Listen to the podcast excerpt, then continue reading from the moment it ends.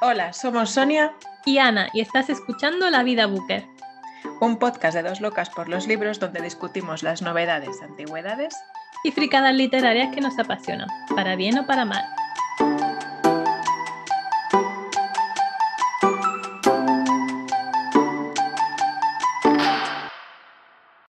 Hola Sonia. Hola Ana, ¿qué tal? Bien, ¿y tú qué tal? Pues muy bien, muy contenta de haber publicado ya por fin los primeros episodios y de, bueno, el recibimiento que estamos teniendo. Sí, la verdad que ha sido una experiencia muy bonita esta semana de recibir los comentarios de, por ahora, la gente que nos conoce. pero, pero muy bonito, parece que tiene buena, buena aceptación. Sí, sí, les damos las gracias desde aquí a todos los que nos escuchan y, y oye, que, se hace mucha ilusión porque es un proyecto que hacemos con mucho cariño y que pues que ella, a la gente le apetezca escucharnos, aunque sea porque son nuestro padre o nuestro amigo, pues no sé, a mí me sirve. Sí, bueno, y por otra parte también la gente con la que tienes más confianza al final quizás son los más honestos con nosotros en algunas cosas. o sea, que no porque sean parte de nuestra vida quiere decir que nos vayan a llenar de, de halagos sin más. Así que, bueno, y en cuanto a libros, Sonia, volviendo al tema que nos, que nos atañe, ¿qué te estás leyendo o tienes planeado leer? Mira, pues ahora mismo estoy leyendo Mr. Salary de Sally Rooney, que es un relato súper cortito, así que yo creo que hoy mismo termino, porque como soy muy fan de Sally Rooney, pues lo, lo vi, de momento solo lo he encontrado en inglés eh, es súper cortito, de 30 páginas y además es muy baratito. Es una de estas ediciones chiquitinas que valen a lo mejor como 5 euros y de momento me está gustando. Justamente me acabo de leer Sueñan los androides con ovejas eléctricas de Philip K. Dick, que tengo que decir. Ah, y también he visto ya la película, que me preguntaste ah, el otro día si la iba a ver. Eh, sí que es verdad que son totalmente, o sea, son dos historias que se parecen, pero que no van de lo mismo. Sí, sí, a mí me pareció totalmente que era como, bueno, pues de la película han hecho, alguien se leyó el libro y dijo, pues me hago un fanfiction. y la verdad es que tengo que decir que el libro mm, no me ha gustado tanto como me esperaba, porque tengo la sensación de que es un libro, para empezar, como muy pensado para hombres, con una perspectiva muy masculina, todos los personajes femeninos son como muy arquetípicos, muy muy complacientes, ¿no? Sí, cero importantes, ¿no? Aunque en la trama pues haya Rachel, tal, no sé qué. Mm, es como que el personaje sigue siendo súper flojo y aparte me parece absurdísimo algunas cosas, ¿no? En plan, eh, te estás mm, tres páginas leyendo las decisiones que pasan por, por, dentro de la cabeza del señor para comprarse una oveja y en cambio la chica se enamora en una sola frase. Mm, Sí, eh, da la impresión de que utilizan a las mujeres un poco como instrumentos de la trama más que como personajes propios. Sí, sí. Y hay, algún, hay un par de personajes de mujeres que deberían tener un peso según está planteada la trama, pero al final el personaje es, bueno, que raya el machismo, es que no sé, no, no me ha gustado. Y en sí la historia tampoco me ha parecido mega apasionante, pero bueno. Y nada. ¿Y la película? Y la película, mm, pues me parece más o menos lo mismo. Me gusta la estética, me gusta la historia, quizás un pelín más, como un poco más de acción y toda esa parte de los animales eléctricos y tal, pues eh, no, no tenemos que aguantarla porque a mí se me hace un poco pesada en el libro, pero tampoco te diría que es una película que me haya flipado. Creo que también, o sea, la película es como un clásico, pero pienso que también por la estética y el momento en el que se estrenó. Sí. Bueno, y que a lo mejor en, su momento, eh, que estaba muy en auge la ciencia ficción en general, pues, pues a lo mejor si la ves, es que quizá yo estaba sugestionada ya por el libro y como justo la, la vi al súper poco de terminar el libro, a lo mejor me gustó menos porque estaba todo el rato comparándola con el libro. ¿Sabes? Estaba todo el rato en plan, pero ¿y esto? Mm, ¿Pero esto qué es? no me cuadraba nada. Bueno, pero ese es siempre un problema que tienes cuando ves una película basada en un libro. Realmente sí. Sí, o, si a lo mejor pasa menos tiempo o, o sea, perdón, más tiempo o no te importa tanto, quizá da más igual, pero al ser una, o sea, es que fue súper seguido, en plan, un día terminé el libro y al siguiente vi la película y, pasé toda la película comparándola, toda la película. Entonces, sí, claro, cuando, cuando hace más tiempo que te la has leído es como, en plan, empieza a dudar, y esto no me suena, ¿no? No será que... Pero es más difícil, más difícil comparar, tienes razón.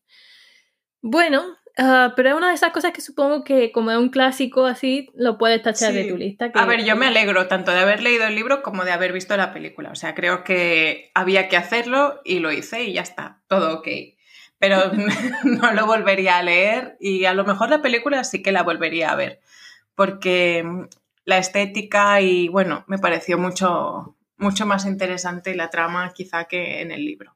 De hecho, sacaron una segunda parte. Sí, lo vi. No la he visto todavía, pero. Buen, buen momento para verla.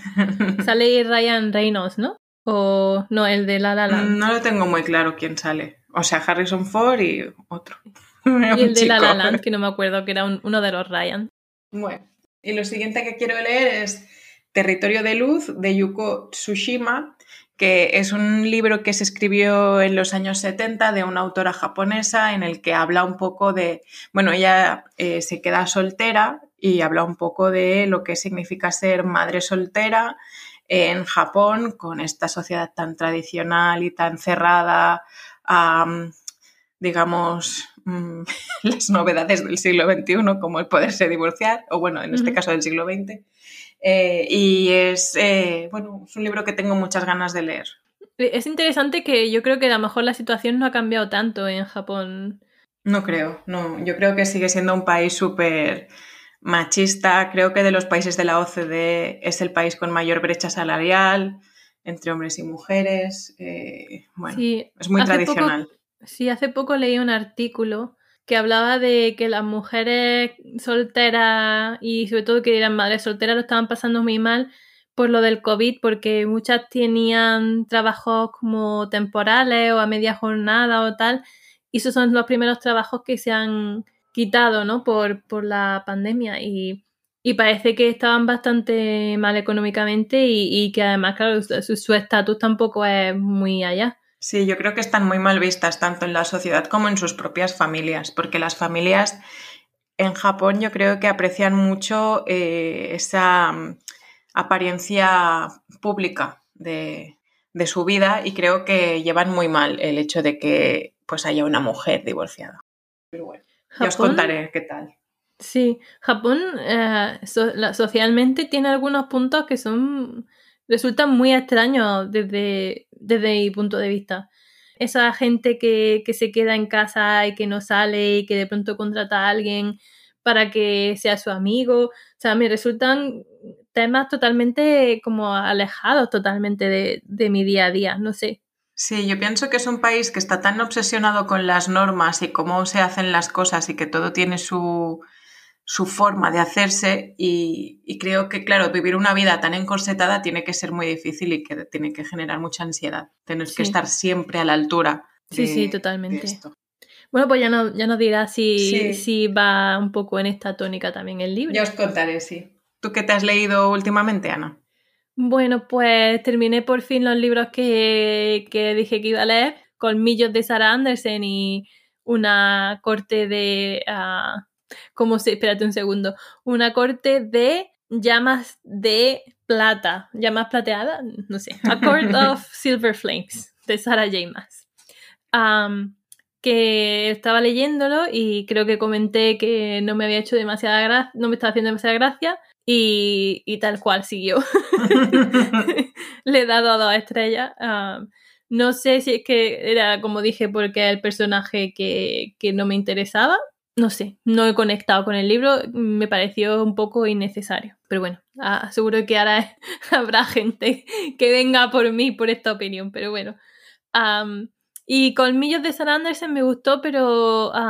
y me gustó el, tipo de dibujo y tal, pero me pareció muy corto. Yo hubiera querido más. Creo que es que me pasa igual en esto de los libros, soy más de trama continuada, o sea, que me gustan los, los que son sketches y tal, pero se lee tan rápido que es como que me falta algo. Te meten en una historia y, y quieren más y, entonces que supongo que, que hay gente que se dedica mucho más tiempo a, ver la ilustración y a ver todos los detalles, o a lo mejor no sé, a lo mejor me falta algo, a lo mejor hay una manera de leer cómics que estoy obviando yo ahora mismo, pero bueno, si estoy haciendo mal, que alguien me lo diga, para que ya la gente no escucha y, que me diga cómo leer así algo tan cortito. ¿Y qué estoy leyendo? Estoy leyendo todavía, también que lo mencioné, el de Tengo un nombre de Chanel Miller, que me está llevando tiempo porque ya dije que era durillo. Y también estoy leyendo de Piedra y Hueso de Berenger Cornut, que era otro de los libros que venía en la caja de, de Bookish, creo que del mes de enero, pierdo la cuenta. Eh, este libro me recuerda mucho a uno, y creo que pues me está gustando, a uno que leí cuando era pequeña. Ahora viene Story Time. cuando, cuando tenía 12 años así, uh, estuvimos viviendo un tiempo en París y entonces estuve yendo al colegio español en, en, París, que era como del consulado, en fin, que había gente española yendo allí. Y, y de ahí sa uh, saqué el libro que se llamaba Julie y los lobos. Y me marcó muchísimo ese libro. No sé si lo has leído tú. No. ¿no? Porque hay un par de libros de esa época que me marcaron un montón y estábamos intentando encontrar los títulos de los libros para poder comprármelo. Entonces el de Julie y los lobos sí que lo encontré, pero me falta encontrar otro que tenía lugar en el espacio y que todavía no he conseguido, no he conseguido encontrar el título, ni cómo se llamaba, ni nada. Pero Julie y los lobos va también de uh, una chica inuit que se queda sola y digamos que, bueno, por cosas que pasan y digamos que, que se va con los lobos. Y entonces, pues, digamos que se, se hace una más de la manada. Y, y, justo esta, esta obra, también que te estoy diciendo, la de, de Piedra y Hueso, tiene una parte donde la chica se queda, una chica se queda sola con los lobos y me hizo mucha gracia porque, uh, no sé, me dio ese, ese, ese vibe, ¿no? Esa, esa rememoranza del pasado. Mm, el libro se lo publicó Errata Naturae, que no sé si sabes que, se han, que han hecho un manifiesto de que quieren ser más sostenibles y utilizaron la pandemia para un poco reflexionar sobre su posición en la industria editorial, de si hay publicar por publicar. Ah, lo puedo poner también en los links del episodio, a ver si me acuerdo. Y, y entonces también, pues, en los libros que publican también usan un poco en este sentido. Y está, aparte de ser muy bonito, la portada es preciosa como no podía ser de otra manera porque estoy obsesionada con las portadas. Um, también vienen, por ejemplo, fotos eh, al final del, del, libro y en blanco y negro, pero muy bonitas de Inuit. Y, y a ver, no sé, me está gustando. Y el próximo que voy a leer, pues es el que va a ser el próximo libro de la, del club de lectura, que será a La conspiración de los conspiranoicos de Felipe Benítez Reyes. A ver qué tal. Hoy nos toca hablar del club de lectura, así que no, no está de más recordar que en el siguiente pues, leeremos. Um, se supone que es uh, un libro muy tópico, ¿no? De, de este momento de las conspiraciones de los conspiranoicos, como bien dice el título, pero un poco pues pues todo lo que hemos estado escuchando últimamente, que si 5G, que si el COVID, que pandemia si la vacuna, edition, ¿no? pandemia, pandemia edition total. Así que um, a ver qué tal. En sí, la sinopsis parecía prometedora. Veremos si se cumple o no el, el, la promesa que se nos hace con esa sinopsis. Y eso es todo por mi parte. ¿Y lo siguiente que tienes ganas de leer, Ana, qué sería? Pues, a ver, um, de mi estantería tibiar, el, el, que tengo muy pendiente de leer es el Cuarteto de Alejandría de Lawrence Durrell. ¿Por qué? Bueno, este es uno de los libros favoritos de mi madre, que de nuevo hace aparición. Mi madre, Colin Firth. Hay, hay, un par de temas que, que, siempre salen. Bueno, pues mi madre.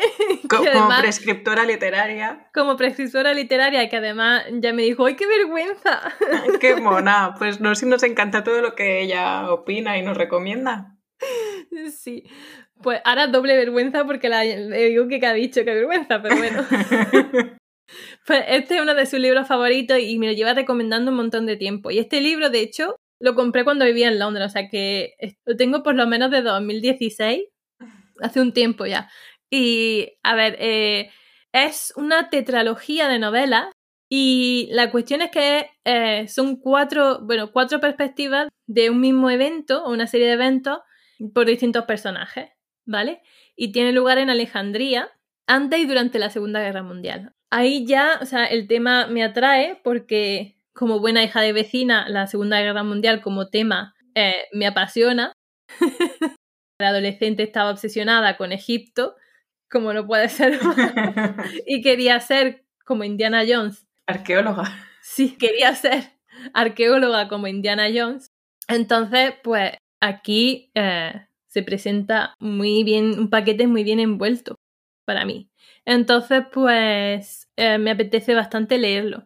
Pero no sé, me parece interesante, ¿no? La manera en que se plantea el libro, porque normalmente es, es, una de las cuestiones de la literatura que siempre estás viendo el punto de vista que te presentan de unos hechos, ¿no? Entonces tengo curiosidad por ver cuánto cambia algo contado por diferentes personas.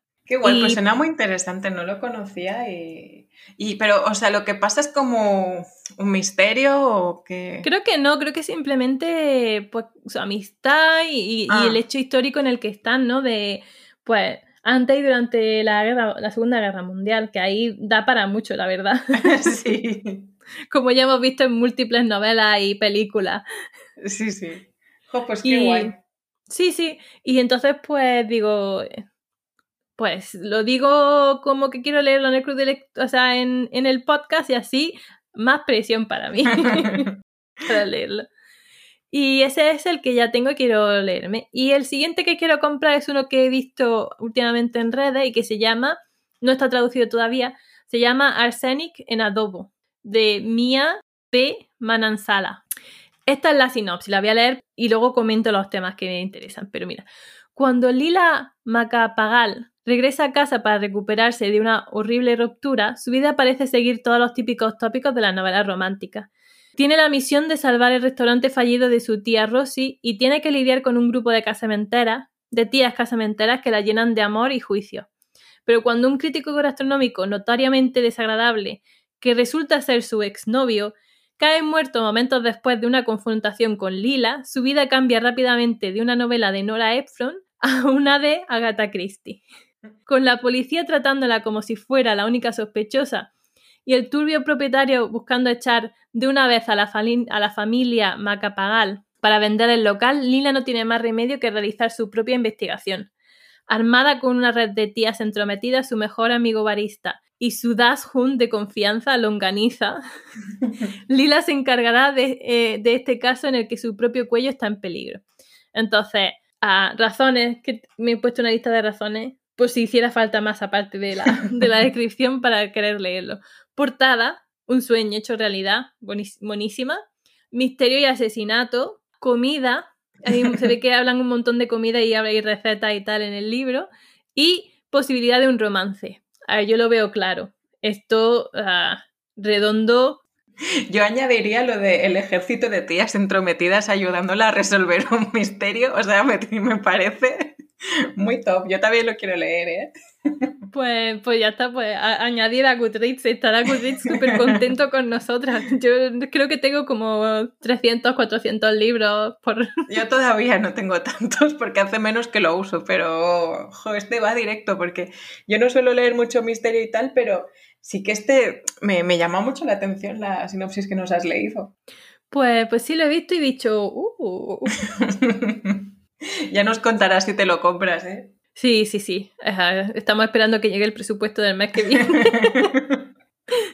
y tú, cuéntame, Sonia. A ver, pues mira, yo en mi estantería que ya tengo comprado, tengo muchas ganas de leer Camino a Macondo de Gabriel García Márquez, que em, si no me equivoco, eh, bueno, ya sabéis que yo no suelo leer mucho la sinopsis, con lo cual me suelo equivocar bastante.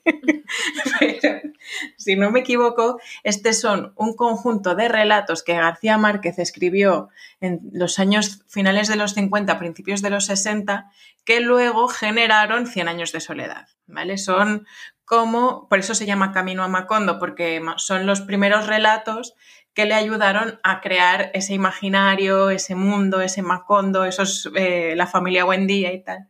Y yo tengo muchas ganas de leerlo porque eh, yo tengo una relación con Cien años de soledad como que le tengo mucho cariño porque la primera vez que lo leí yo creo que yo era muy jovencita y no me gustó nada. No entendí nada.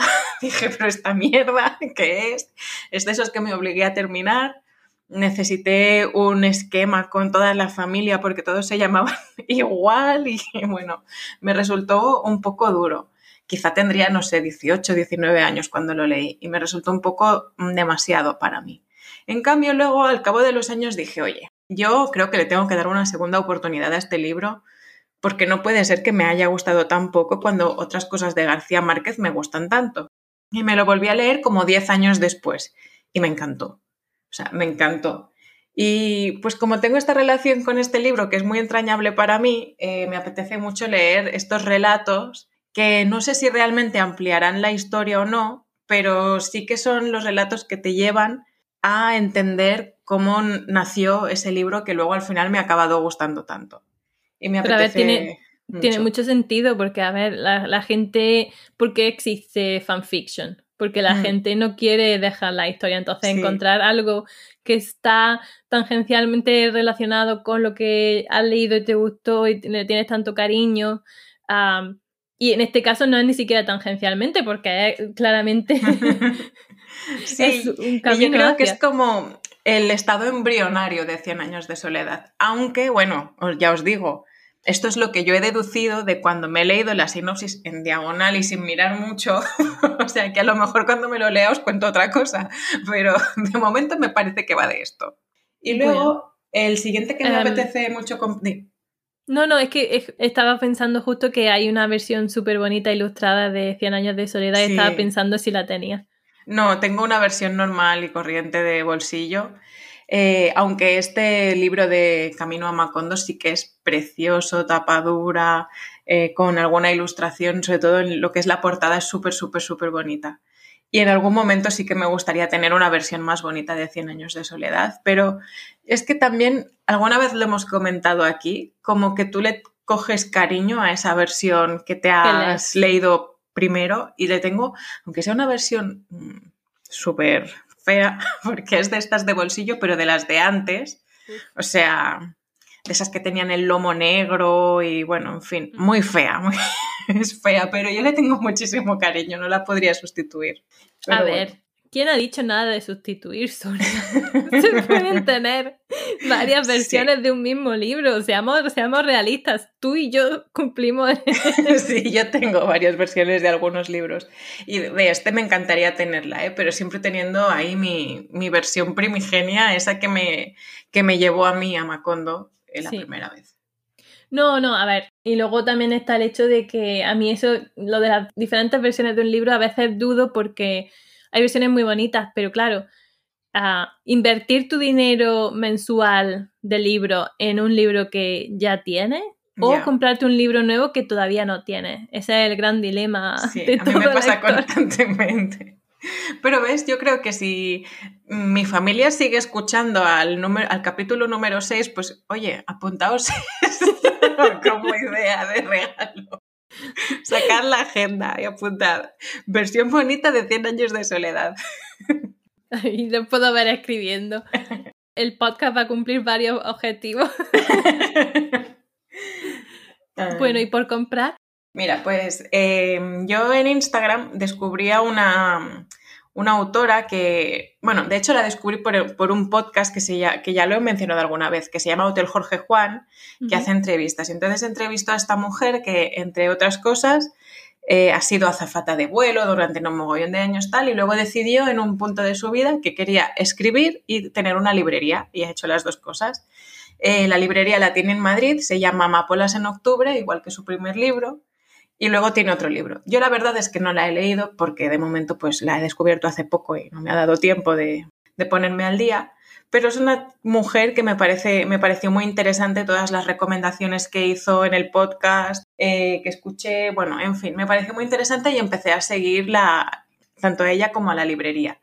Y hace un mes o dos eh, empezó a recomendar mucho uno que se llama Anhelo de Raíces, de May Sarton, que además también lo estoy viendo mucho en las librerías en las que yo suelo ir, lo, lo tienen. y va un poco de cómo una mujer, bueno, es una, una especie de memorias de la propia autora, cómo ella pues se compra una casa en el campo y vive sola y pues todas las, las grandes y pequeñas alegrías que ella puede tener en una vida que a lo mejor nos puede parecer muy solitaria, pero cómo ella hace que su vida de mujer sola en el campo, pues sea especial, pues cómo le gusta ponerse la mesa por la noche, cómo, eh, pues que ella hace como un pequeño ritual para que, porque aunque cene sola, no tiene que cenar una mierda y, en y, feo, ¿no? Pues ella se pone su mesa bonita con un libro, con un vino, con no sé qué, pues cómo cuida sus, sus plantas y va un poco de cómo ella echa raíces en, en este lugar y me pareció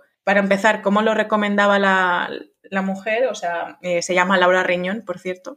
¿Cómo lo recomendaba ella? Pues me pareció genial y como las otras recomendaciones que hizo en el podcast y en, el tiempo que la llevo siguiendo me han gustado mucho, pues me la apunté y este tengo muchas, muchas ganas de comprarlo. Qué interesante. Me está recordando a un libro que a lo mejor no tiene nada que ver, pero mi cerebro ha hecho la conexión. Es un libro que que a lo mejor no es el mejor libro del mundo, pero a mí me vino bien en una época de mi vida que se llama uh, Wild, de Cheryl Strait, que hicieron la película, ¿no? Que te acuerdas que es la Reese Witherspoon que va haciendo un senderismo por una por California ya sola. Y es también como un viaje de redescubrimiento de sí misma después de eh, tener diferentes problemas en la vida. De pronto dice que va a hacer ella ese a ver, este tiene el añadido de ser una mujer haciendo senderismo sola, que ya sabes que el mundo a veces no es el sitio más seguro para una mujer sola, pero entiendo que a lo mejor tampoco tener una casa en el campo sola no es siempre, uh, puede que no sea siempre seguro para una mujer sola tampoco. Sí, Lo cual es un, es un punto de uh, mala leche que nos entra, ¿no? Porque... sí. Porque... Así pero... Sí, a mí me llama mucho la atención el hecho de que parece que cuando, hombre o mujer, cuando vives solo, eh, tienes una vida pues un poco, eh, no sé cómo decirlo, pero mm, como que, que, todas las cosas que hacemos en plan de poner la mesa o mm, tomarse o hacer algo por sí mismo, pues parece como que si vives solo esto está Sí, porque parece que es un eh, poco performativo, ¿no? Que hay un poco, si, si hay otra persona como que tiene más sentido hacerlo y a lo mejor si estás solo no. Yo creo que todos nos podemos sentir identificados en el típico día que tienes que cenar tú solo y te haces un sándwich merdorrero y te comes eso allí en el sofá, tal. Y bueno, pues a todos nos ha pasado y yo pienso que hacer, o sea, que hacer especial tu vida solo, igual que la harías si estuvieras acompañado, pues me parece súper bonito como concepto. Yo, por ejemplo, que le doy mogollón de importancia pues a la vajilla que pongo, aunque cene yo sola con mi novio, el plato, el no sé qué, pues pienso que es bonito que tengas este aliciente también, aunque sea para ti, porque al final esto es para ti y, no para la otra persona solo, es para los dos o para ti cuando estás solo. No tienes por qué renunciar. Creo que es, un momento muy importante para hablar de esto también, porque yo creo que durante la pandemia mucha gente ha descubierto también que tiene que aprender a vivir solo o, a estar solo. Y yo, por ejemplo, ya te digo que al principio de la pandemia estuve como tres, cuatro meses hasta que pudimos salir, estuve sola. Y, y me noté mucho también eso de empezar a, a valorar los momentos pequeños en los que tú a ti misma te haces una especie de regalo, ¿no? Pues el, el ponerte a hacer, pues si hacer ejercicio por la mañana porque te sienta bien o sentarte a, a tomarte tranquilamente un té en la terraza o hacerte una comida que te guste con cuidado, ponértela bonita y hacer, ponerte una copa de vino, yo qué sé, ese tipo de cosas que son pequeños treats, ¿no? Y que a lo mejor los tratas como que son cosas excepcionales y que a lo mejor, pues, ¿por qué no te das esas cosas a ti misma porque sí, porque tú te lo pues mereces. Sí. sí, En fin.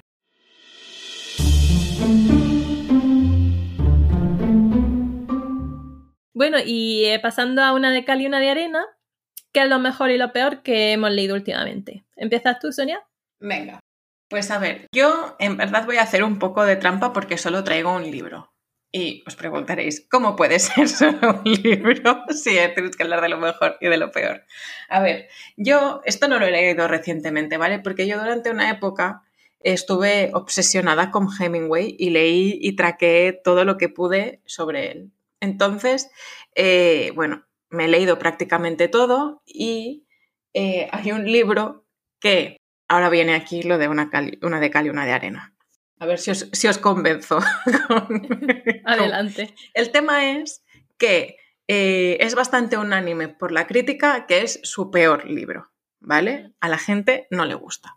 Pero a mí, no sé si es por cuando me lo leí o lo que sea, pero a mí me encantó. Quizás no sea mi favorito, pero es mm, está en podio para mí, que se llama Al otro lado del río y entre los árboles. Es un libro que trata de, bueno, pues como casi todos los personajes de Hemingway, de un soldado que está en Italia, es un hombre ya mayor y se enamora de una chica joven italiana y bueno, pues es un libro muy cortito. Yo creo que eh, una vez leí que García Márquez decía que Hemingway era un genio de los relatos cortos, que cuando se alargaba eh, empeoraba. Y no sé si estoy necesariamente de acuerdo, pero sí que creo que es un genio en este tipo de relatos. O sea, no creo que porque se alarguen peoren, pero sí que creo que hace muy bien los relatos cortos. De hecho, hay un volumen de Lumen que tiene todos los relatos de Hemingway eh, compactados y son todos preciosos, preciosos. Hay uno en concreto que se llama Las nieves del Kilimanjaro, que me parece, vamos, chefskis. Pero en concreto, el de Al otro lado del río y entre los árboles, pues aunque a la crítica le parezca mm, el peor libro de Hemingway, pues no estoy nada de acuerdo. Y entonces quiero en, este trocito del podcast abogar por este libro y, animar a la gente que se lo lea y me diga si ellos también piensan que es el peor, porque no estoy nada de acuerdo. ¿y por qué dicen los críticos que es el peor? La verdad es que no lo tengo muy claro porque dicen como que, bueno, que la historia, que es muy simple o, bueno, es que la verdad no lo entiendo porque dicen que es el peor. No. Hmm. Pero, sí, ¿El peor de toda su obra o el peor de todos sus relatos cortos? De sus novelas. O sea que es novela. Sí, es una novela. Perdón. No, es una novela, pero muy corta. Sabes que normalmente Hemingway hace novelote, mm. ¿sabes? O sea, bueno, no todas, porque luego está El viejo y el mar, que también es cortita, sí. pero a todo el mundo le encanta El viejo y el mar y a mí me pareció súper tediosa personalmente. O mm. porque en doblar las campanas está bien, pero es más tochita y esta es cortita. Yo el único que me he leído de Hemingway que yo recuerde ha sido el del viejo y el mar. Y me pareció bonito, pero tampoco me pareció muy allá. Un poco la gracia de Hemingway son esos personajes masculinos que están como muy reflexivos, ¿no? Muy intensitos y a mí, yo no digo que El viejo y el mar sea un mal libro, pero a mí personalmente tampoco es que me flipara y mira que es cortito y me costó terminármelo. Pero y a mí me gusta Hemingway, yo lo reconozco que a mí me gusta, me gusta su forma de escribir, esas frases cortas que parecen súper sencillas y que me imagino a Hemingway escribiéndolas y reescribiéndolas hasta que estaban bien, porque tiene una forma de escribir muy peculiar, ¿no? Todo de frases cortas, de, ser muy conciso, de buscar siempre la palabra adecuada. Y, yo creo que un poco la crítica eh, al libro que comentaba, al de Al otro lado del río y entre los árboles, es que quizá eso se perdía un poco, pero bueno, yo no estoy de acuerdo, a mí me gustó mucho. a ver si alguien os dice qué opina. sí. Ah, yo traigo hoy, para dar contratono a tu profundidad con Hemingway, traigo el mejor romance y peor romance que he leído en los últimos tiempos. Vale, entonces el primer, el mejor romance, empezamos por lo positivo, es The Hating Game de Sally Thorne. Eh, este libro me gustó mucho. Trata de una chica que trabaja en una editorial. Resulta que eh, dos editoriales se han fundido, ¿no? Y entonces han creado una nueva. Entonces, estas dos personas ah, son los asistentes de los que eran los directores, creo, de la antigua editorial. Entonces ahora son codirectores o están juntos trabajando. Entonces, ella es como, la protagonista es como la vieja escuela de la edición, ¿no? Creativa, muy ah, colorida, muy, ¿no? Y la, el contraparte es ah, muy de, muy business-like, ¿no? En plan de eh, la economía, eh, eficiencia, hacer las cosas bien, no sé qué, o sea, es más de la parte económica que de la parte de la edición. Y entonces pues tienen esa relación de odio que de hecho están sentados el uno enfrente del otro durante todo el día y como que, que se lanzan palabras como si fueran lanzas. Y el toma y daca mm, está muy bien hecho, que es el, el estirado que luego pues a lo mejor no es tan estirado. Y tiene el punto justo de romance, no te lo estiran hasta al final del todo, ¿no? Que es que ya se termina en tal, sino que hay una progresión muy bonita en el libro. Que a veces el romance muchas veces se termina cuando se dan un beso. Sí. Pues no, este tiene evolución ahí. Y me gustó eso mucho. y lo curioso es que creo que hemos hablado de esto ya, ¿no? El primer libro contra segundo libro contra tercer libro, ¿no? Porque el segundo libro de esta mujer no me gustó nada, que era 99% Mine, y, va a sacar ahora el tercer libro, que se llama Second First Impressions, que sale el 13 de abril. Así que también estoy un poco a la espera de, oh, ¿será ese uno de los próximos libros que me leeré? Voy a ver un poco a ver cuáles son las críticas de este tercero para no encontrarme un bodrio. Yo este de The Hating Game tenía ganas de leerlo porque lo, he visto bastante en redes y, y me apetece, me llama mucho la atención. Pues lo recomiendo mucho. De romance, eh, es que los mejores que. El otro no me lo he leído, pero creo que tú sí. El de Take a Hint, Chloe Brown o algo así. Que los dos estos son los mejores que he escuchado últimamente. Y este que de Hating que sí me lo he leído, puedo confirmar que está muy bien. Y el otro te lo has leído tú, ¿no? O sea que. Sí, sí, ese también, lo confirmo que está súper bien. Entonces, pues esos dos quedan confirmados como muy bien. y el peor que me leí hace unos años, pero que todavía no he conseguido encontrar otro peor que ese.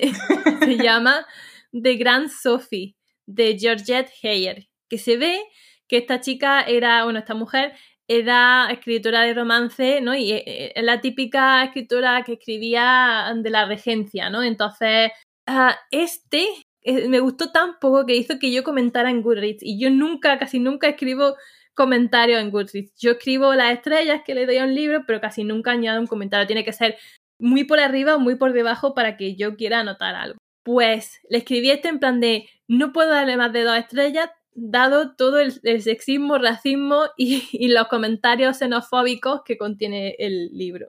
O sea, um, temas para hablar de este libro da para mucho porque lo hemos sacado alguna vez a colación de un libro que se escribió en el año 50, eh, se puede ver de la misma manera hoy en día o no, momento histórico al que pertenece. Eh, más allá de eso, eh, me planteé la pregunta de a veces aceptamos cosas problemáticas en las novelas románticas mucho más que en la vida real y por qué. Y si esa es una de las razones por, la que el género, por las que el género tiene mala fama porque me parece que sí es así. O sea, a lo mejor es una impresión mía que podría ser, pero me da la impresión de que cosas problemáticas se aceptan mucho más en novelas románticas, empezando por, por Crepúsculo, ¿no? Comportamientos controladores, celos, yo qué sé, comentarios machistas. Me parece que en el campo del romance, como que lo vemos como más normal. No sé qué te parece a ti. No estoy segura, es que Nunca me lo había planteado. Es que, ¿sabes qué pasa? Que yo en verdad no leo mucho romance, aparte de, en general, o sea, los, los, que ya hemos comentado aquí, ¿no? Pues Orgullo y Prejuicio, Jane Eyre. Y luego, eh, de más moderno, realmente he leído que dos, tres en los últimos mm, diez años. Bueno, quizá dos o tres no, pero no llegarán a diez. Entonces tampoco tengo una opinión súper formada. Sí que pienso que a veces aceptamos ciertas cosas en libros escritos eh, en el pasado, que ahora mismo si se escribieran ahora eh, creo que, serían más, mm, que nos chirriarían más, pero claro, tampoco tengo una opinión súper formada al no ser un género que, tengo yo realmente por la mano, muy leído, ¿sabes? Si, no sé si ahora mismo se, se hablan cosas en los libros que se escriben hoy que sean mm, delicadas mi impresión por ciertos libros que he visto en que se habla de ellos y tal, y algunos incluso que me he leído yo, porque de vez en cuando me da alguna temporada de leer romance porque tengo que desconectar y tal. Y, y hay ciertas cosas que son muy problemáticas. Estamos hablando de, yo qué sé, violaciones, secuestros, síndrome de Estocolmo en relación, yo qué sé, cosas así. Y, hay algunos que son muy problemáticos y, muchos de ellos son famosos. Y... Claro, ahora que me dices, Claro, mm, me viene a la cabeza, por ejemplo, el 50 sombras de Grey. Yo no lo he leído, la verdad que no tengo ningún interés, pero sí que tengo mucha, mucho la sensación de que yo empecé a ver una vez la película y no lo pude soportar. Me pareció, es verdad, ahora que, me, que me pongo quizá a pensar un poco, a mí no me parece un libro que pueda ser un ejemplo de cómo tú puedes tener una relación apasionada con alguien. Claro, es que esa es la pregunta, ¿no? O sea, claro. claro, hay tantas relaciones como personas. Y en fantasía, ¿cuáles son los límites de lo que es lo aceptable y lo que no es aceptable?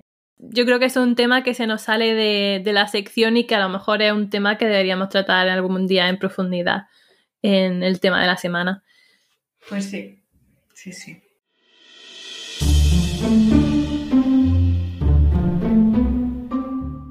Y hablando del tema de la semana, buena, buena transición a pasemos al tema de la semana. Vamos allá. Esta semana es la el segundo club de lectura en el que hemos leído Los Fuegos de Otoño de Irene Nemirovsky. Exacto, sí. Bueno, Sonia, ¿qué te ha parecido el libro?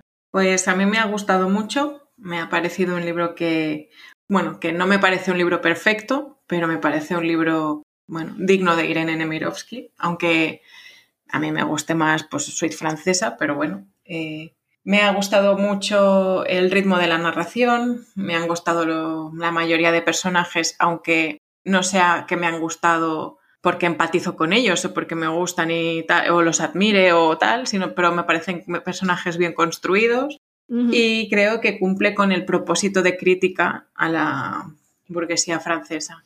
Si nos ponemos un poco en contexto, para quien no lo haya leído, es un libro que sigue a um, Thérèse y a Bernard, Bernard. ¿no? que, son, que se conocen desde niños y bueno, pues eh, encuadrado entre la Primera Guerra Mundial, periodo entre guerras y Segunda Guerra Mundial. Y en la temática que, que yo creo que vertebra el, libro, la narración, es una crítica a la sociedad francesa y cómo no aprendió de los errores cometidos en la Primera Guerra Mundial, este periodo de jauja y desenfreno en el periodo entre guerras, que les lleva a hacer un papel un poco ridículo en la Segunda Guerra Mundial. A ver, a mí, como tú dices, lo que más, más interesante que me gustó del libro ha sido ese regusto que te deja sobre la sociedad francesa de entreguerras, ¿no? Y, y su corrupción moral que tiene, que es consecuencia de la Primera Guerra Mundial y que tiene consecuencias en la Segunda Guerra Mundial. Ah, pero el libro en sí me ha gustado, está bien, pero no me ha apasionado. temas que, que, me gustaría tratar ah, ahora es eh, la publicación de obras no concluidas por autores en cierta manera lo tocamos con ah, Dorian Gray, ¿no? Diciendo que ah, la versión no censurada a lo mejor es peor que la versión, censurada, ¿no? Y, el proceso de edición de un libro que añade y que quita a un libro, ¿no? Si lo, como debería ser, en principio lo mejora o si, o si lo empeora.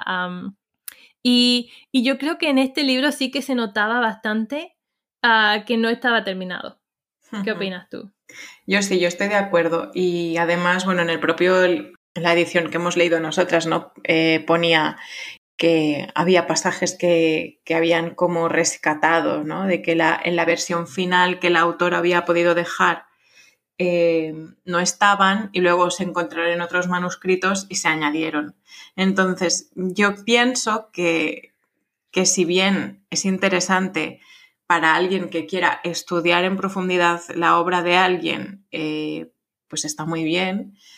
También creo que sin esos pasajes a lo mejor el libro sería microscópico, porque es un libro que ya de por sí es muy corto y a lo mejor mm, pues por temas editoriales les convenía más añadir un poco más de chicha, pero a mí personalmente eh, me parece que que es un libro que se nota que está eh, por terminar, porque claro, como este libro se, escribe también en el contexto de la Segunda Guerra Mundial y la autora, por ser judía, eh, pues estuvo perseguida y, y, acabó muriendo en un campo de concentración, este libro se nota que, que está pues sin pasar todas las revisiones que a lo mejor habría pasado en un periodo más tranquilo de la historia. Sí, sí, sí. Y, otra cosa que, creo que también hablamos en el libro de en el club de lectura físico es ah, la percepción que se tiene de un momento histórico cuando la estás viviendo y la percepción que se tiene de un momento histórico una vez que ya ha terminado y, y tienes la,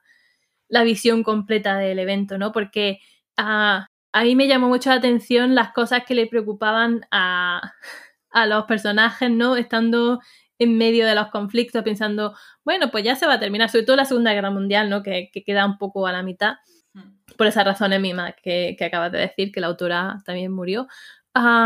Bueno, fue asesinada, seamos, seamos claros, no murió así casualmente.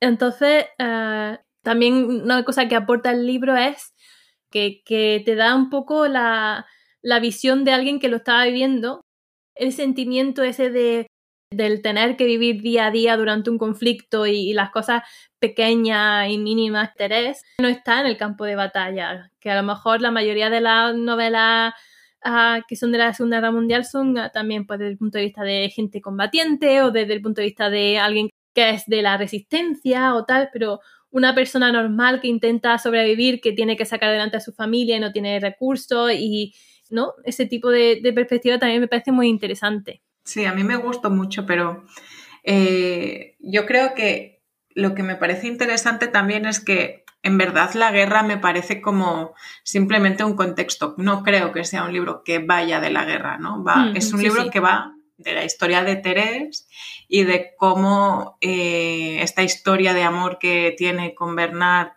que esa pues podríamos eh, ponerla en lo que acabábamos de comentar, ¿no? De historias que nos generan, que aceptamos, que es una historia eh, un poco tóxica, ¿no? Y, muy representativa de esa época, de cómo eran las historias de, entre comillemos, amor, ¿no? Y de lo que tenían que tragar las mujeres. Y me parece interesante que el, o sea, cómo se usa el contexto, pero también es que eso me parece muy interesante. Lo, que yo creo que es la chicha es ese periodo entre guerras, que ahí hay como mucho que desempacar, hay mucha, hay mucha complejidad, aun siendo un libro corto y como hemos comentado, suponemos que no mega revisado. Sí, sí, totalmente de acuerdo.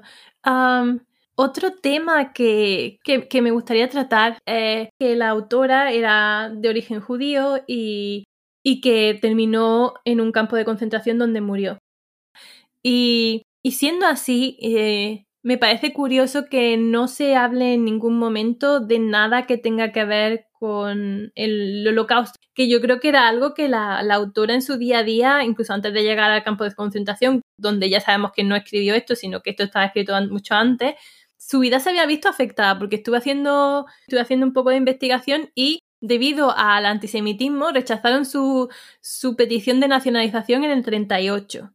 Entonces, finalmente, ella y toda su familia se convirtieron al catolicismo para, supongo, circunventar toda esta cosa, pero luego ah, el gobierno de Vichy hizo una ley antisemita en el 40 y entonces su marido no pudo trabajar más en la banca y ella le impidieron publicar bueno, su marido y ella siempre tuvieron que llevar la estrella amarilla. No sé, o sea, y me parece curioso que en ningún momento, o sea, no haya ningún personaje. Hay, hay personajes judíos, no me, acuerdo si no, se menciona. Y quiero decir, eh, no esperaba que hubiera elementos religiosos en la obra, pero sí que elementos sociales, ¿no? Del de, trato que se le estaba dando a los judíos en general, que no es solo en, yo que sé, en Polonia o en Alemania, es que están en la Francia de Vichy y ella misma estaba sufriendo consecuencias del antisemitismo. Entonces, me parece curioso que no se mencione eh, para nada. Yo, eh, o sea, no creo que falte este tema. En mi opinión, eh, bueno, hay dos, puntos por los que creo que no tiene por qué aparecer. El primero es que por muy judío que seas, no es tu obligación explicar el holocausto.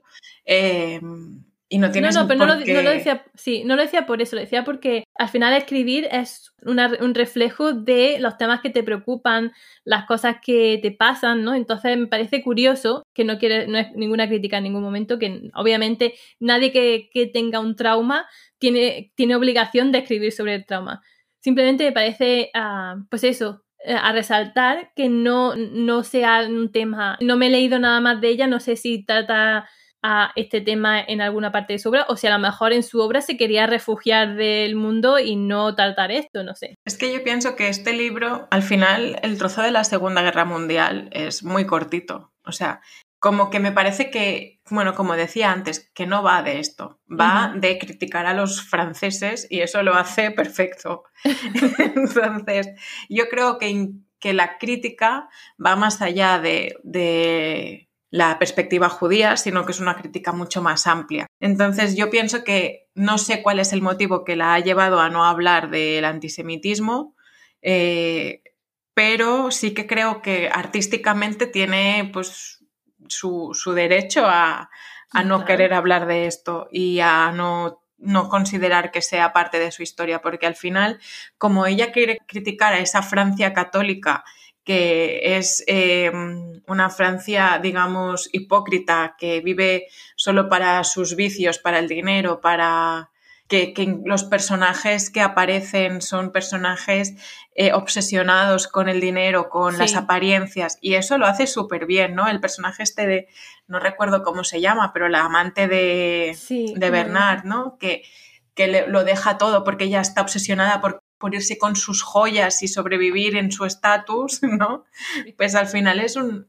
O sea, lo hace muy bien y, y cómo esos, esos timos que, que hacía que, esa, que llegaran a, a situaciones de, de tener eh, un dinero muy fácil a grandes cantidades, pues al final se les volvieron en contra, ¿no? Eh, bueno, Sí, la aviación. me parece que como el libro va de esto, pues meter allí en medio el momento judío, pues no sé si a lo mejor no sería muy pastiche meterlo allí, porque a lo mejor como la trama está tan clara, este otro tema pues no, no para ella a lo mejor no tenía la relevancia, porque al final esto va de los franceses y lo yo imagino que también la, la crítica tan feroz que hace debe ser también por esta hipocresía, ¿no? De nosotros somos franceses, libertad, igualdad, igualdad, fraternidad, pero luego pues hacemos leyes antisemitas, de no te vamos a dejar publicar, tal.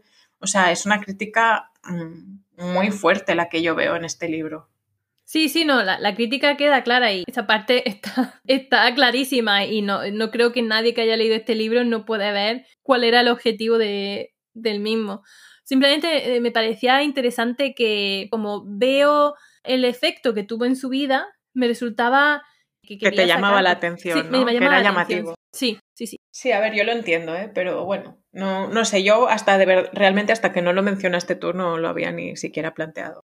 Y luego la otra cosa que también me llamó la atención es, ah, y, y pienso que a lo mejor tiene también que ver con la obra, que claro, su familia escapó la revolución rusa y su padre era banquero. Entonces no sé si también, no, son temas también de su vida que, que también pueden haber influenciado un poco la, la vista que tiene de la, ¿no? del dinero y de, del poder y los poderes fácticos, no sé.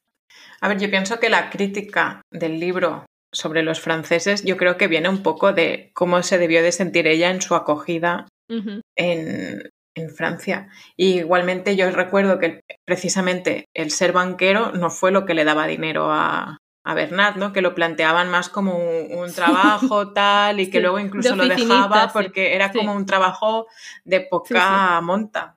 Entonces yo pienso que, que el- si escribe una crítica tan ácida y tan cruda es precisamente porque yo creo que cuando llegaron a Francia, pues todas estas trabas que se les puso por el antisemitismo y la mala acogida que debieron de tener los eh, rusos venidos a menos que huyeron en la, de, toda la, la revolución, pues yo creo que es lo que la, lo que la motiva a escribir este libro, a esta crítica que a lo mejor si les hubieran recibido de otra forma, eh, a lo mejor no habría sido tan cruda. Quizá Aunque desde luego me parece un, análisis muy interesante del el papel que hizo Francia en la Segunda Guerra Mundial, que yo realmente nunca, nunca había estado expuesta a eso. Yo siempre cuando había visto la, la historia siempre era, bueno, pues lo ocuparon y tal, y luego ¿no? El desembarco de Normandía, bla, bla, bla, bla. Pero nunca me había parado a pensar y no creo que en los libros de historia con los que yo tuve que ver durante mi formación, no creo que se hablara de las causas que hicieron que Francia terminara así. Y por eso mm, me ha parecido muy formativo, ¿no? Muy interesante saber un poco uh, qué pasaba en la sociedad francesa de entreguerras para terminar así. Sí, sí, sí, a mí me ha gustado mucho eh, y sí que me gustaría comentar dos puntos negativos que son más formales, pero que sí que no me han gustado mucho. Eh, en primer lugar, no me han gustado eh, algunos saltos temporales muy abruptos. En plan, de golpe en una frase habían pasado tres años y era como, vale, ¿qué ha pasado en estos tres años? Pero literal en una frase, en plan, vale, diez años después no sé qué. Y luego, esto es una manía mía personal, que hay algunas anotaciones sobre explicando el libro y a mí cuando te sobreexplican el libro eh, me parece que tratan al lector de idiota. Y es una cosa que no me gusta. Y yo eh, he llegado a pensar que más que sobreexplicar eran pequeñas anotaciones para ella en algún momento ahondar en ese tema, pero tampoco lo sé. O sea, esto es mi interpretación. Claro, si, si hubieran mantenido, si había si estaba escrito en rojo o en otro color como en el manuscrito, a lo mejor sería más fácil de saber. Un ejemplo es que hacia el final del libro hay un bombardeo, ¿no? Y se refugian en el bosque. Y hay una frase en el libro literal que pone, la gente dormía, comía y moría sobre el musgo, entre paréntesis. El bosque había sido bombardeado ya lo hemos entendido, porque ya nos has explicado que estamos en una situación de un bombardeo de gente refugiándose. Entonces, a mí ese paréntesis, y como este hay dos o tres a lo largo de la novela, eh, me chirría mucho y hasta me molesta un poco porque no somos estúpidos y ya lo hemos entendido con lo que nos has explicado antes. Entonces, no sé si se trata de una sobreexplicación quiero dejaros claro que, por si no lo habéis entendido, es que se estaban bombardeando, que entonces me parecería mal, o si se trata más de una anotación que ella se deja en su manuscrito para cuando lo revise. Yo no, es que claro, no sabemos hasta qué punto esto estaba revisado o no. Entonces, pues no me gusta nada. y, pregunta, en la suite francesa que tú te la has leído y el baile, ¿no? ¿Te has leído los dos? ¿Veías algo de esto o es la primera vez que no, no. quizá eso sea una, Por eso, De ahí, de ahí que surgiera esta teoría mía de que está más que sobreexplicado, eh, anotado para desarrollar a lo mejor más el, libro, porque además Suite Francesa es un libro gordito, quiero decir, que, que ella es una autora que tiende a la novela larga. Y esta novela es una novela muy corta. Al no saber qué proceso creativo tiene ella, no sé si ella escribía todo de golpe, si escribía primero un borrador del manuscrito, se dejaba cosas y luego, ¿sabes? Y yo en suite francesa ni en el baile, o sea, a ver, el baile es que lo leí hace como 15 años, entonces no me acuerdo bien, pero no tuve nunca esa sensación de tratar al lector de, medio tonto. Eso, eso me plantea la pregunta de nuevo del, del principio, bueno, una variación de la pregunta del principio que es, a publicar obras inacabadas de autores o no. Quiero decir, que tienen valor en sí mismas, sí, y nos ha gustado, ¿no? Pero, bueno, es verdad que en la edición avisan que la obra no estaba terminada. Hasta cierto punto entiendo su publicación y, como digo, me ha gustado, pero por otra parte me pregunto qué pensaría la autora si se horrorizaría de que hayan publicado algo que no estaba bajo su estándar de, creación, ¿no? Y, entonces, ¿cuál es la postura que tienes que tener? sí porque merece la pena desde el punto de vista literario o no porque no siguen los deseos a lo mejor de la autora, aunque claro, a lo mejor no dejó nada dicho, pero bueno, claro. es lo que quiero decir. Sí, sí, me parece una pregunta interesante, pero claro, no sé respondértela. no, no, es un poco lanzada al aire, ¿no? o sea, un poco más retórica que, que otra cosa al final es una reflexión, supongo que para cada autor y para cada libro, que, la respuesta puede ser diferente para cada uno. Hmm. Sí, sí. Yo por último eh, quería comentarte que hay un momento en que, si no me equivoco, es la abuela de Terés la que dice, digo lo que dice, dice, los fuegos del otoño purifican la tierra, la preparan para nuestras semillas. Eh, el libro se llama Los Fuegos del Otoño y aquí nos está explicando por qué lo llama así. ¿Tú cómo interpretas? ¿A qué se está refiriendo? ¿Qué purifican los fuegos del otoño y para qué nos preparan? A ver, yo entiendo por el libro que quizás se refiere a, que la juventud y, en cierta manera, cuando llega al otoño de tu vida, ¿no? Digamos que uh, pierdes la inocencia, ¿no? Y, y descubre un poco, ves con más claridad cómo están las cosas, porque además cuando la abuela la que dice eso, está también un poco ya, está a punto de, morir. Entonces, ah, me pregunto si es eso en plan de cuando llega el otoño de tu vida, ves con claridad qué ha pasado anteriormente y ves un poco el camino más claro y también a lo mejor tienes más claras las cosas, ¿no? De esto lo acepto, esto no lo acepto, ah, quiero hacer esto, no quiero hacer lo otro. Pero por otra parte me pregunto si no también tiene que ver la pérdida de inocencia de también los franceses, en el sentido de, claro, la Primera Guerra Mundial, ¿no? O sea, se ve mucho en Bernard, él va súper convencido, va a ser una, me voy a pasar súper bien, esto va a ser la bomba, literalmente. Uh, pero vamos, que, que, va como muy ilusionado, ¿no? Luego viene el periodo de uh, decepción, ¿no? De, de la pérdida de inocencia, tal, tal cual. Y luego viene eh, el periodo ese loco de entreguerra donde, ah, como se ha decepcionado, ¿no? Todo es, ah, es vivir el momento y todo da igual. Y luego llega el momento de la Segunda Guerra Mundial donde él ya, digamos, y también supongo que Terés, llega en el momento de decir, oye, ¿no? O sea, ¿qué ha pasado durante mi vida anterior? Ah, no sé. y un poco que Francia también o sea, ellos son reflejos de, Francia en sí, ¿no? Y de ese momento de ah, somos los mejores, mm, nada, ¿no? Vamos vamos a pasarlo bien y luego el momento de mm, bajar a la realidad y ver un poco qué ha pasado. Sí, yo estoy de acuerdo. Yo me había apuntado más o menos las mismas dos lecturas. Una de si era algo más como hacia los personajes, ¿no? De que después de un periodo muy alocado de, de juventud eh, que es puro fuego, pues lo que queda después es la madurez y el prepararte para sembrar eh, tu, futuro, ¿no? En plan, desde un punto más ya sosegado. Y estoy de acuerdo, pero también me preguntaba lo mismo de si realmente eh, se puede hacer un paralelismo con las guerras, ¿no? Y cómo quizá la Segunda Guerra Mundial es ese fuego que nos prepara para sembrar las semillas de un mundo mejor. No sé si a lo mejor estaba intentando ser positiva. Creo que la Segunda Guerra Mundial es eh, paralela a la madurez de los personajes y que representa esos fuegos que nos preparan para un futuro mejor, a Bernard y a Terés un futuro con una relación más estable y más consolidada y quizá a Europa pues para un futuro más eh, pacífico.